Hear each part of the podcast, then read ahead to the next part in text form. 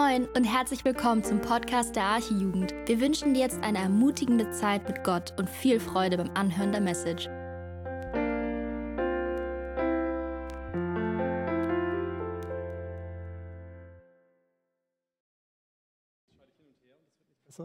Ah, jetzt, jetzt habt ihr mich. Also, wer bin ich? Ähm, ja, ich bin Björn, ein Sünder wie ihr, der Gottes Gnade erfahren hat und der sich freuen darf, heute Abend hier zu sein. Durch den Umstand, dass Effi und Raquel heute Abend geheiratet haben, oder heute Morgen war es, ne? haben sie geheiratet. Und deswegen wurde ich gefragt, ob ich heute Abend hier predigen möchte. Und es ist immer herausfordernd, eine Predigt vorzubereiten, aber ich freue mich, dass ich jetzt hier stehe und das fertig habe und euch das mitgeben darf. Ich bin hier in der Arche Pastor seit ungefähr naja, offiziell drei, vier Jahren, nee, gar nicht wahr, vier, fünf Jahren, aber schon länger dabei seit 2012. Ich ähm, habe eine wundervolle Frau, die Steffi, und habe vier Söhne, von denen einer, glaube ich, gerade hier ist, aber die anderen feiern gerade schön. Und ich freue mich einfach, Jesus zu dienen.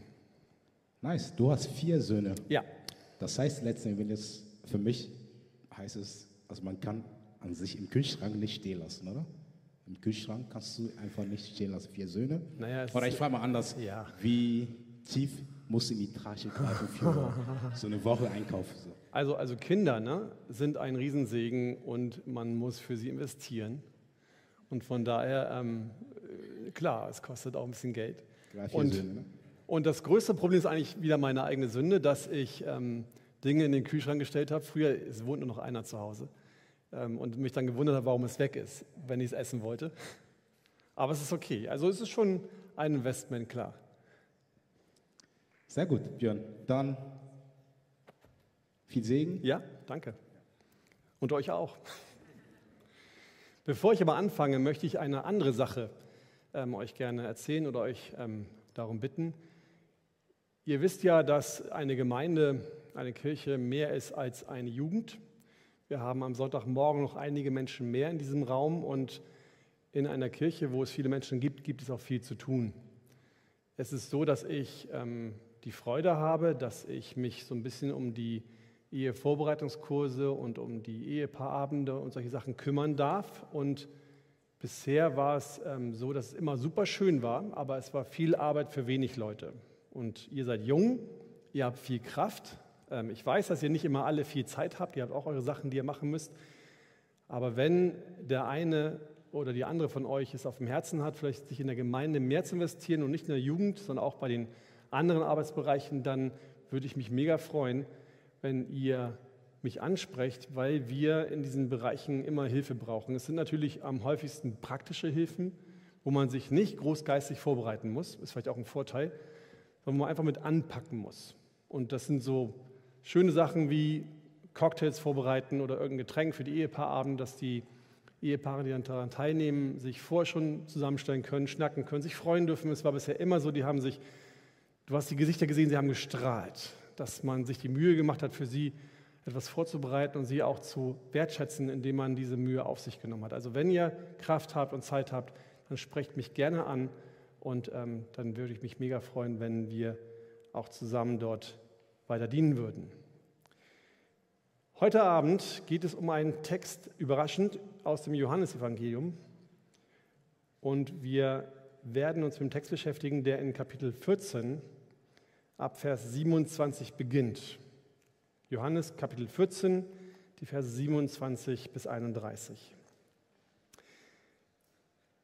Frieden hinterlasse ich euch, meinen Frieden gebe ich euch. Nicht wie die Welt gibt, gebe ich euch, euer Herz erschrecke nicht und verzage nicht.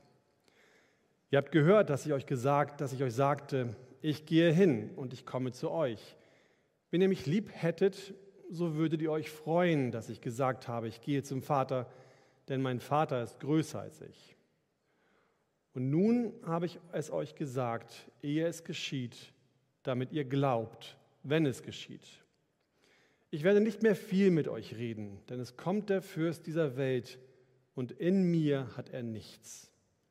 Damit aber die Welt erkennt, dass ich den Vater liebe und so handle, wie es mir der Vater geboten hat, steht auf und lasst uns von hier fortgehen. Ich würde auch mal gerne mal beten. Jesus, ich danke dir dafür, dass wir uns heute Abend mit deinem Wort beschäftigen dürfen. Ich danke dir, Herr, dass wir zusammen sind, weil es nicht um uns geht, weil es nicht darum geht, was wir Großes tun können und was wir alles haben können. Es geht darum, Herr, was du Großes tun wirst und was du für uns bereithältst. Herr, ich glaube daran, dass du dein Versprechen einlösen wirst, dass dein Wort nicht leer zurückkommt und dass die Herzen, die hier sind und sich für dich geöffnet haben, aufnehmen werden, was du ihnen sagen möchtest. Und ich möchte dich bitten für uns alle, dass du uns wirklich weiche Herzen schenkst, wie wir es gesungen haben, und dass du uns hilfst zu verstehen, was du uns in deinem Text sagst. Und ich möchte dich für mich bitten, dass du mir hilfst, Herr, dass du mir Kraft gibst und dass du mich segnest, weil ich ganz genau weiß, dass ohne dich nichts zu erreichen ist, Herr. Hilf uns dabei und segne uns. Amen. Wir alle wissen wahrscheinlich, was eine Fabel ist. Eine kleine Geschichte, in der Tiere oder anderes aus der Natur eine Rolle spielen und menschliche Verhaltensweisen nachahmen. Dadurch soll eine bestimmte Weisheit oder auch eine Lebensweisheit anschaulich verdeutlicht werden. Eine solche Fabel ist auch die Fabel von der Sonne und dem Wind. Die geht so. Die Sonne und der Wind stritten sich darüber, wer von ihnen der Stärkere sei. Der Wind sagte, ich bin stärker als du. Siehst du dort den alten Mann im Mantel? Ich wette, ich kann ihn schneller dazu bringen, seinen Mantel auszuziehen als du. Die Sonne schlüpfte hinter eine Wolke und der Wind blies und blies. Doch je kräftiger er blies, umso fester hüllte sich der Mann in seinen Mantel. Schließlich ließ der Wind nach und gab auf. Da kam die Sonne hinter der Wolke hervor und lächelte freundlich auf den alten Mann hinunter. Bald schon trocknete er sich die Stirn vom Schweiß und zog seinen Mantel aus. Hierauf sagte die Sonne zum Wind, Güte und Freundlichkeit sind immer stärker als Kraft und Gewalt. Diese Fabel ist ziemlich alt und ich schätze, dass der eine oder die andere von euch diese Fabel auch schon kennen, aus der Schule oder so. Aber die Aussage dieser Fabel ist immer noch aktuell. Wenn du etwas von jemandem möchtest oder einen Streit mit jemandem hast, dann versuch es doch nicht mit Gewalt, sondern sei lieb und freundlich. Damit erreichst du nämlich mehr als mit roher Kraft. Willst du Frieden mit den Menschen oder Frieden in der Welt haben, dann müssen wir uns mit Freundlichkeit, Respekt und gegenseitiger Annahme begegnen. Das klingt doch erstmal ganz vernünftig, oder? Hört sich doch gut an, sowas zu sagen. Und es ist genau das, was uns auch die Welt lehrt. Aber was ist das für ein Frieden, den wir dadurch bekommen? Und hält dieser Frieden auch das, was er uns verspricht? Darum soll es jetzt erstmal in dem ersten Punkt gehen, den wir uns ansehen wollen. Erstens, der Frieden, den die Welt gibt. In Vers 26, äh, nein, in Vers 27 unseres Textes sagt Jesus, Frieden hinterlasse ich euch, meinen Frieden gebe ich euch, nicht wie die Welt gibt, gebe ich euch. Also, erstmal können wir feststellen, der Friede, den die Welt gibt, ist nicht der gleiche Frieden, den wir von Jesus erhalten. Es ist nicht derselbe Frieden. In Deutschland und eigentlich so wie in vielen, vielen anderen Ländern auch, wird Frieden so definiert. Frieden ist die Abwesenheit von gewaltsamen Konflikten oder Krieg. Er bezeichnet einen Zustand, in dem auftretende Differenzen zwischen Einzelpersonen, Gruppen oder Staaten auf Basis von Rechten und Gesetzen und ohne Gewalt begegnet wird. Das kommt von der Bundesregierung, diese Definition. Wenn also zwei Menschen oder aber auch zwei Staaten etwas wollen, was zu einem Konflikt der beiden führt, dann ist die Lösung, die die Welt anbietet, dass man einen Vertrag miteinander schließt, so aushandelt, dass beide Seiten einigermaßen zufrieden sind und es nicht zu Gewalt oder Streit kommt. Man versucht, einen Kompromiss zu finden, mit dem beide Seiten leben können. Das bedeutet dann für uns, also für die Vertragsparteien, du hältst dich so lange zurück, solange ich meinen Teil der Abmachung erfülle und ich mache das genauso. Solange wir beide einigermaßen zufrieden sind, verzichten wir auf einen Kampf und darauf, uns weiter zu streiten. Cool, oder? Ist doch das, was wir jeden Tag in der Welt so machen. Ne? Frieden, solange du Mainstream mitschwimmst. Frieden, solange du bestimmte Bedingungen erfüllst und dich daran hältst. Frieden, solange der Stärkere das bekommt, was er möchte. Frieden, solange du nicht kritisierst und nicht verurteilst, was andere machen oder wie sie leben. John Piper hat dazu gesagt, Jesus weiß, dass die einzige Art von Herzensfrieden, die die Welt geben kann, Seelenfrieden ist, der auf guten Umständen beruht. Wenn die Welt uns unsere Sorgen nehmen kann, durch Krankenversicherungen, Rentenkonten, Schutz vor Überschwemmungen, Bombenbunker oder arbeitssparende Geräte, dann kann die Welt auch einen gewissen Seelenfrieden geben. Ich möchte nicht falsch verstanden werden. Diese Art von Frieden ist nicht schlecht. Es ist gut, wenn man miteinander Verträge aushandelt, mit denen beide Seiten leben können und die dafür sorgen, dass es keinen Krieg gibt. Das Problem ist nur, dass so ein Frieden immer nur für eine bestimmte Zeit hält. Er ist nur temporär, weil beide Seiten ja das, was sie sich wünschen, ihre Ansprüche, nicht voll durchsetzen konnten. Man trifft Vereinbarungen, legt die Waffen nieder, leistet sogar vielleicht Wiedergutmachung, aber der Konflikt, der Groll, der Hass, die Ablehnung sind dadurch ja nicht beseitigt. Also, sobald sich die Umstände ändern, sobald irgendwas passiert, sobald eine, eines von den beiden Seiten die Chance wittert, doch mehr zu bekommen, als sie hat, flammt der Konflikt wieder auf. In der Fabel, die ich am Anfang vorgelesen habe, hat die Sonne auch nur über äußere Umstände erreicht, was sie wollte. Dem Mann war warm geworden. Die äußeren Bedingungen für ihn haben sich geändert. Und deshalb war er doch freiwillig bereit, den Mantel auszuziehen. Aber was würde passieren, wenn sich die Umstände wieder ändern? Was würde passieren, wenn die Sonne weggeht und der Wind wieder anfängt zu blasen?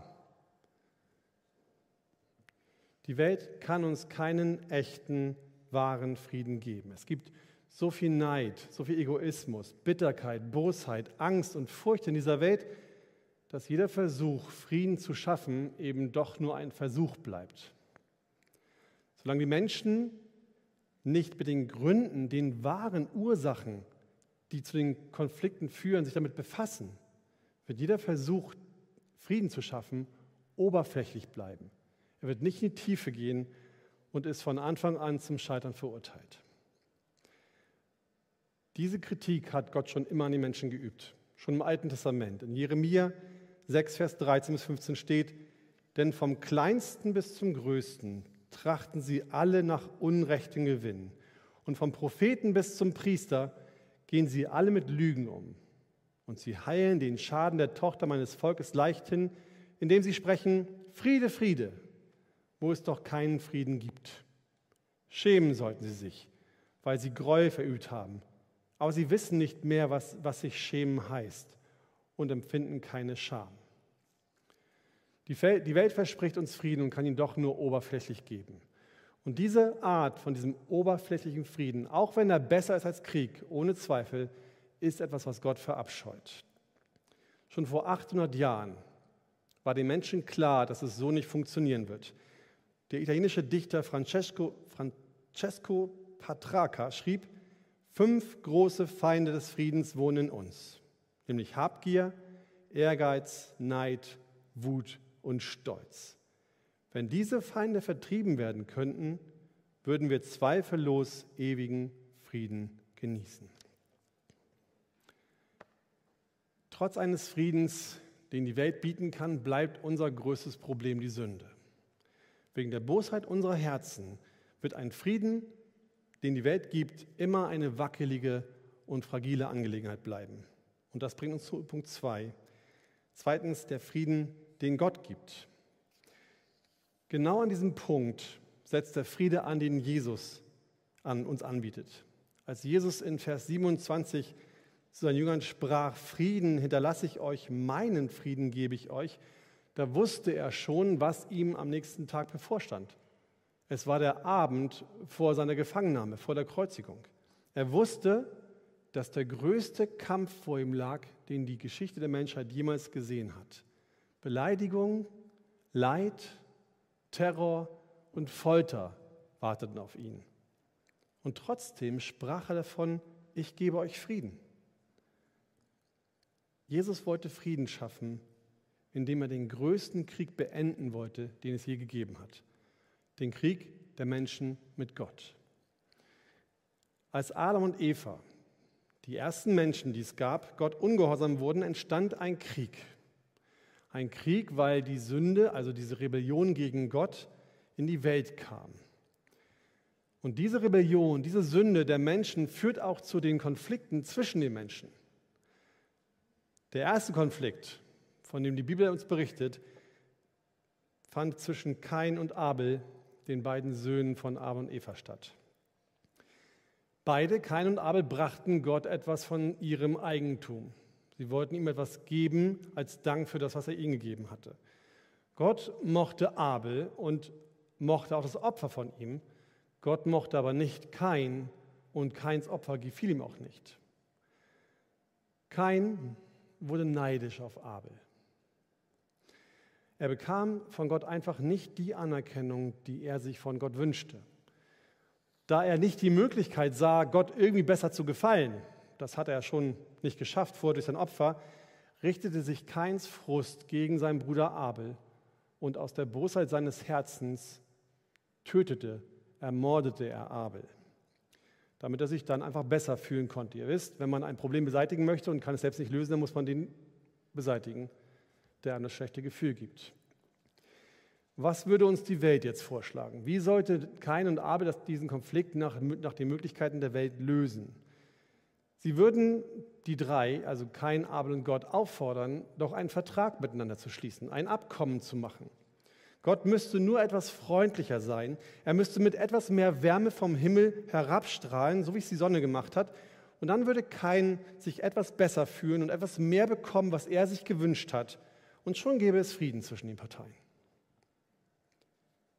Dadurch würde Gott zwar die Umstände ändern und auch sicher erstmal erreichen, was vorgeschlagen wurde, nämlich dass Abel nicht sterben würde, aber er würde nicht das beseitigen, was eigentlich das Problem war. Denn die Sünde war immer noch da. Solche und andere Konflikte erleben wir jeden Tag. In der Welt, in der Schule, in der Uni, bei der Arbeit, ja sogar unter Freunden gibt es solche Konflikte, wo einfach Neid oder irgendwelche Verletzungen oder Befindlichkeiten dafür sorgen, dass man sich so schlecht fühlt, dass man mit dem anderen in Streit gerät. Und um diese Ursache zu bekämpfen, damit das möglich ist, dass diese Ursache nicht mehr da ist, musste Gott erstmal den Krieg zwischen den Menschen und ihm beseitigen. Er musste Frieden schaffen zwischen den Menschen und Gott, damit die Menschen echten Frieden untereinander haben konnten. Und das war es, was Jesus im Blick hatte, als er zu seinen Jüngern sprach, dass er ihnen seinen Frieden geben wird. Jesus würde sich nicht damit zufrieden geben, einfach nur die Umstände zu verändern. Nein, er wollte, dass er echten Frieden in die Welt reinbringen konnte. Jesus setzte sich freiwillig diesen Terror aus. Er ging freiwillig ans Kreuz und starb freiwillig für uns dort, um unsere Schuld auf sich zu nehmen. Und am Abend vorher versprach er den Jüngern und uns, dass er für uns Gerechtigkeit erkaufen würde, dass er dafür sorgen würde, dass wir vor Gott rein dastehen könnten, damit endgültig dieser Krieg befriedet wird und der Konflikt zwischen Gott und uns Menschen nicht mehr besteht. Damit brachte er uns den gleichen Frieden, exakt den gleichen Frieden, den er mit seinem Vater genießt. Dieser Frieden ist nicht nur unabhängig von den Umständen, in denen wir leben, er ist auch noch unabhängig von uns. Gott schloss mit uns einen einseitigen Frieden. Er ist die Partei gewesen, die gesagt hat, ich möchte Frieden mit euch. Und er war der, der alles getan hat, was dafür notwendig war. Wir müssen kein einziges Werk mehr bringen, damit dieser Frieden zwischen uns und Gott bestehen kann. Ein Frieden trotz schlechter Umstände. Später im Johannesevangelium in Kapitel 16, Vers 33 sagt er, dies habe ich zu euch geredet, damit ihr in mir Frieden habt. In der Welt habt ihr Bedrängnis, aber seid getrost, ich habe die Welt überwunden.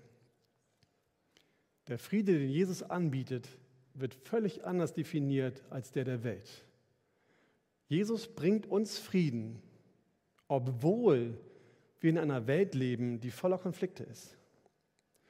Ein Friede, so wie Paulus es schreibt im Philippa 4, Vers 7, der alles Verständnis übersteigt. Der menschliche Verstand kann ihn weder hervorbringen, noch kann er ihn vollkommen erfassen. Und weil das so ist, ist es auch ein Frieden, den uns nichts und niemand mehr nehmen kann. Meinen Frieden gebe ich euch, sagt Jesus in dem Vers. Es ist kein Frieden, den wir uns nehmen. Es ist kein Frieden, den wir, den wir uns verdienen oder den wir selbst gemacht haben. Er wird uns von Gott vollkommen freiwillig geschenkt. Wenn du bis hierhin gut aufgepasst hast, dann müsste sich dir jetzt eigentlich eine Frage stellen. Wenn Jesus doch seinen Frieden in die Welt gibt, seinen übernatürlichen Frieden, warum gibt es dann noch so viel Krieg und Leid in dieser Welt?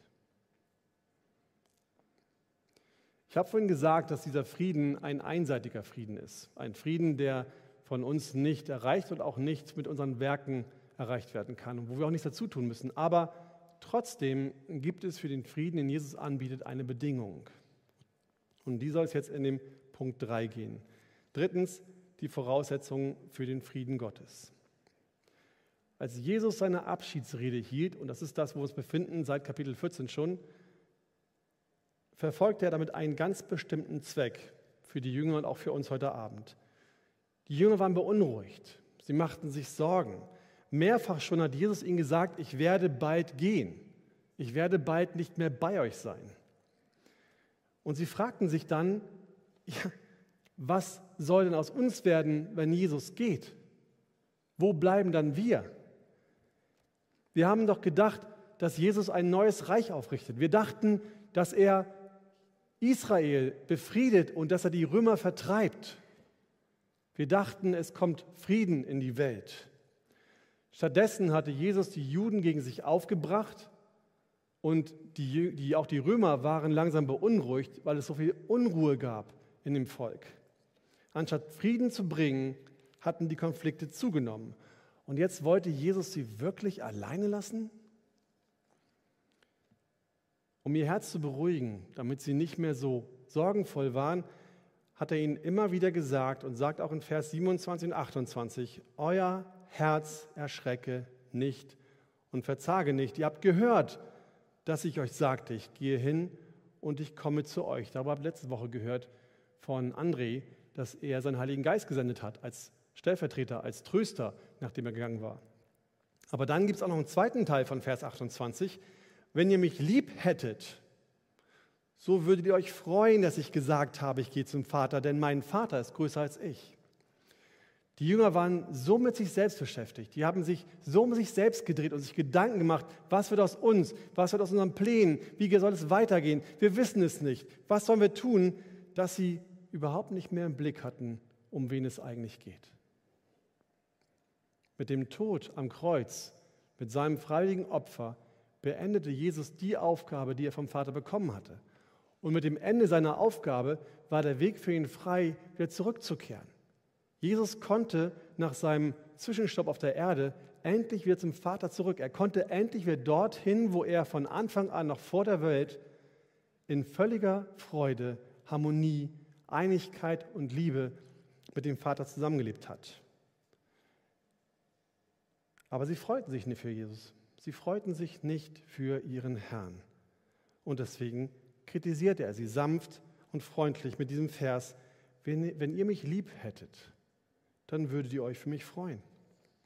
Hätten die Jünger ihn wirklich lieb gehabt, ihn wirklich geliebt, dann hätten sie sich für ihn gefreut.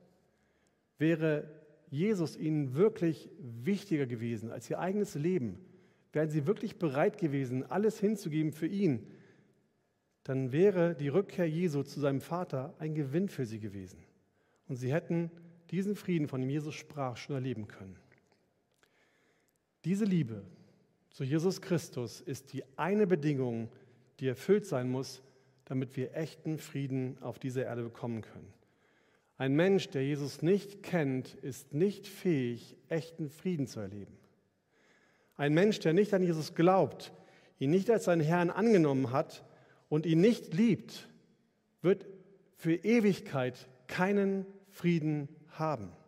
Allein der Glaube an Jesus Christus, den Retter der Welt, befähigt uns dazu, echten Frieden zu bekommen. Lukas 7, Vers 50. Er aber sprach zu der Frau, dein Glaube hat dich gerettet, geh hin in Frieden. Oder Römer 15, Vers 13. Der Gott der, Hoffnung aber erfülle euch mit aller Freude und mit Frieden im Glauben, dass ihr überströmt in der Hoffnung durch die Kraft des Heiligen Geistes. Wenn du echten Frieden, wahren Frieden, der unabhängig ist von deinen Umständen haben möchtest, Frieden in Christus, dann brauchst du Jesus. Es geht nicht ohne Jesus. Und wenn du dich noch nicht für Jesus entschieden hast, wenn du noch nicht sicher bist, ob du wirklich zu ihm gehören willst, ob du ihm wirklich nachfolgen möchtest, ob Jesus es wert ist, dass du dein Leben nimmst und ihm übergibst, dann sage ich dir, warte nicht länger damit. Warte nicht, bis irgendwann der Regenbogen vom Himmel strahlt oder irgendein Wunder passiert und du sicher sein kannst, dass es Jesus wirklich gibt, sondern entscheide dich heute Abend für ihn. Und zwar nicht, weil du ein Wunder bekommen hast, sondern weil du erkannt hast, ich brauche einen Retter. Ich möchte echten, wahren Frieden haben, den Jesus gibt, weil ich merke, dass die Welt mir keinen Frieden bieten kann. Weil ich merke, dass alles, was bisher war, jeder Frieden, den ich geschlossen habe, immer nur oberflächlich war. Weil er nie in die Tiefe ging und ich mein Problem immer mitgenommen habe, egal wo ich hingezogen bin. Wir alle brauchen Jesus. Und nicht erst in drei Jahren, wenn du Erwachsener bist, sondern jetzt, heute Abend. Jesus will, dass du getröstet wirst. Jesus will, dass du Ruhe findest. Jesus will, dass du von ihm geliebt wirst. Aber er möchte zuerst, dass du dich für ihn entscheidest, dass du ihn liebst und ihm nachfolgst. Wenn wir uns dann für Jesus entschieden haben, für die unter uns, die schon wissen, ja, ich bin ein Nachfolger Christi, ich habe Jesus lieb, ich will das, das tun, was er sagt, stellt sich jetzt die Frage, was bedeutet echter Frieden für mich? Was heißt es eigentlich in meinem Leben praktisch, wenn ich diesen Frieden Gottes in meinem Herzen bekomme? Vierter Punkt, die Auswirkungen des Friedens, den Jesus uns gibt. Eine schlechte Nachricht vorweg. Der Frieden, den Jesus uns verspricht, bedeutet nicht Frieden mit der Welt. In unserem Text, in Vers 30 sagt Jesus, ich werde nicht mehr viel mit euch reden, denn es kommt der Fürst dieser Welt und in mir hat er nichts. Der Fürst dieser Welt ist der Teufel. Und auch wenn er nicht gegen Gott ankommt, so darf er trotzdem in dieser Welt immer noch Chaos anrichten. Und solange der Teufel das noch darf, ist noch nicht, ich sage euch Bescheid, dauert noch einen Augenblick, noch darf passieren Dinge, die Jesus uns vorhergesagt hat. In der Welt werden wir bedrängt werden, so wie die Welt Jesus auch bedrängt hat. In der Welt werden wir Christen gehasst werden, so wie sie Jesus auch gehasst haben, wenn wir denn Jesus nachfolgen und für ihn einstehen. Und auch wenn es schön wäre und es richtig ist, Frieden in der Welt zu schließen, geht der Frieden, den wir von Jesus bekommen, noch viel, viel tiefer. Viel, viel tiefer. Viel tiefer als die Ruhe, diese oberflächliche Ruhe, die wir von Menschen erwarten können und die wir haben. Wenn Jesus Christus von Frieden, von Frieden spricht, dann bedeutet das, dass er einen Frieden in uns hinein, in unser Herz hineinlegt. Durch seinen, durch seinen Heiligen Geist haben wir seinen Frieden in uns. Es ist nur, nicht nur ein Frieden, der äußerlich wirkt, es ist ein Frieden, der in uns existiert. Wir besitzen seinen Frieden. Durch die Gemeinschaft mit Gott sind wir in seine Gnade, in seine Liebe eingehüllt. Diese Gemeinschaft und der Frieden, den wir in uns tragen, den wir in uns tragen, gibt uns die Ruhe und die Kraft, den Unfrieden und die Konflikte in dieser Welt auszuhalten. Wir haben einen Vater im Himmel, der sich um uns kümmert. Einen Gott, der für uns sorgen wird. Konflikte und schwierige Umstände müssen uns nicht sorgen. Wir brauchen auch keine Angst zu haben vor, vor ihnen, weil wir verstanden haben, dass wir alle Zeit, zu jedem Zeitpunkt unseres Lebens sicher und geborgen in der Hand Gottes ruhen können. Die Zukunft der Welt, das Klima, die Kriege, all das sind keine unkontrollierten Ereignisse in der Welt. All das passiert nicht nur einfach so. Alles, auch das, was wir Menschen nicht verstehen, auch das, was uns viel zu groß erscheint, ist immer unter Kontrolle, unter, in den Plan unter der Kontrolle Gottes eingewebt. Er hat es in seiner Hand. Und das schließt auch unser Leid mit ein. Leid, Schmerz, Verletzungen, Gemeinheiten, Bosheiten gehören zum Leben dazu. Aber durch Jesus können wir die Kraft bekommen, sie auszuhalten und sogar denen, die es tun, zu vergeben, wenn sie uns um Vergebung bitten und trotzdem inneren Frieden zu haben. Ihr kennt die Geschichte, als Paulus und Silas auf Missionsreise waren. Sie kamen in eine Stadt und haben nichts gemacht. Sie haben nichts Böses getan, außer einem Mann sein Einkommen mit einer von einem Dämon besessenen Frau zu verderben. Und man nahm sie und hat sie unschuldig, wie es dort steht, mit vielen Schlägen geschlagen und hat sie nach ins Gefängnis gesperrt, in den innersten Kerker und festgekettet. Paulus und Silas, die wussten nicht, was mit ihnen geschehen wird. Die wussten nicht, ob sie noch heil rauskommen. Es gab kein Rechtssystem wie bei uns heute, das einem Straftäter oder einem Verdächtigen ähm, voreilende Gnade gewährt und von einer Unschuldsvermutung ausgeht. Und daher saßen sie dort und wussten nicht, ob sie lebend wieder rauskommen werden. Aber dann lesen wir in der Apostelgeschichte in Kapitel 16, Vers 25, um Mitternacht aber beteten Paulus und Silas und lobten Gott mit Gesang und die Gefangenen hörten ihnen zu. Trotz ihrer Umstände, in denen sie sich befanden, keine lustigen Sachen, wirklich lebensbedrohliche Umstände, dankten sie Gott und waren ruhig und gelassen und voller Frieden in ihrer Not. Paulus glaubte ganz fest an das, was er im 2. Korinther 4 in den Versen 8 bis 9 schrieb. Wir werden überall bedrängt, aber nicht erdrückt. Wir kommen in Verlegenheit, aber nicht in Verzweiflung. Wir werden verfolgt, aber nicht verlassen. Wir werden niedergeworfen, aber wir kommen nicht um. Und dieser Frieden, den sie haben, dieser Frieden, den wir haben können, der wirkt sich nicht nur auf unsere Beziehung zu Gott aus, der bewirkt sich auch auf die Beziehung untereinander zwischen uns aus.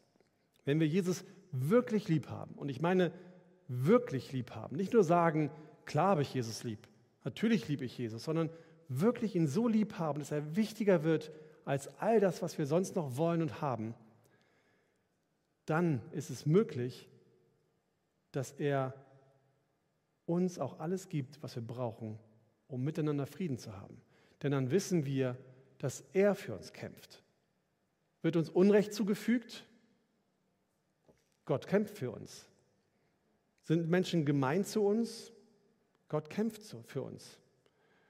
Unsere Wünsche, unsere Sehnsüchte, unser Wert, unsere Anerkennung hängen dann nicht davon ab, wie Menschen uns sehen oder behandeln. Dann spielt es keine Rolle mehr, ob andere Menschen mich toll finden, solange ich weiß tief im Herzen, Gott ist zufrieden mit mir. Ich bin von ihm geliebt. Andere mögen mich nicht mögen, aber es ist egal, weil ich weiß, dass Jesus Christus mich mag. Und auch dann, wenn Menschen unfair sind und uns verletzen, müssen wir nicht zornig oder verletzt zurückschlagen, weil Gottes Friede in uns, sein Heiliger Geist uns die Liebe und die Kraft gibt, es auszuhalten. Das ist das, was echter Frieden in unseren Herzen mit uns macht und uns ähm, schenkt und bei uns bewirkt.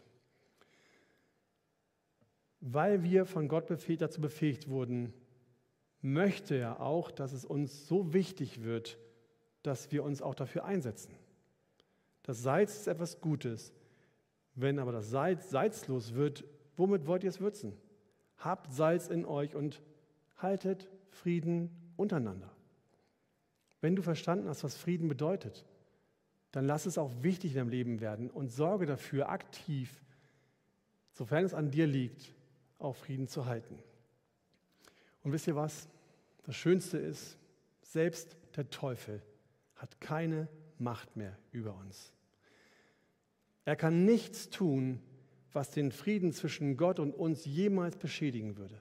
Er ist unfähig, absolut unfähig, einen Keil zwischen dein und Gottes Leben zu treiben. Er kann nicht dafür sorgen, durch keine Macht, die ihm gegeben ist, dass die Liebe zu Gott zwischen dir und, dem, und Gott selbst aufhört oder jemals geschmälert wird. Der Teufel konnte nichts tun, um Jesu Sieg zu verhindern. Jesus wusste genau an dem Abend, dass der Teufel kommen wird. Er wusste genau, morgen ist der Tag, wo ich gekreuzigt werde. Morgen ist der Tag, wo der Teufel meint, er hat gesiegt. Aber das ist nur ein Trugschluss des Teufels gewesen. Der Teufel kann Jesus nicht besiegen und genauso wenig kann er auch uns besiegen. Der Teufel hatte Gott gegenüber nichts in der Hand. Er konnte Jesus nicht verklagen. Es gab keine Sünde, die er hätte anbringen können. Und der Teufel kann auch dich und mich nicht verklagen. Es gibt nichts, was er gegen uns vorbringen könnte, weil Jesus alles für uns getragen hat. Nichts kann uns von der Liebe des Vaters trennen. Selbst dann nicht. Selbst dann nicht, wenn wir ungehorsam sind und mal das tun, was Gott nicht gefällt und vor Gott nicht in Ordnung ist. Für uns, die wir Gott kennen und die wir Jesus lieben, gilt diese Zusage und seine Ermutigung, Frieden hinterlasse ich euch, meinen Frieden gebe ich euch, nicht wie die Welt gibt, gebe ich euch, euer Herz erschrecke nicht und verzage nicht. Amen.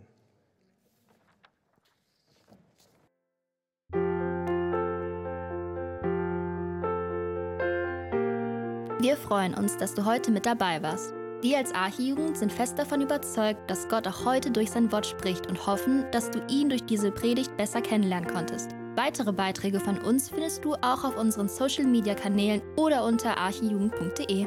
Bis dann, tschüss!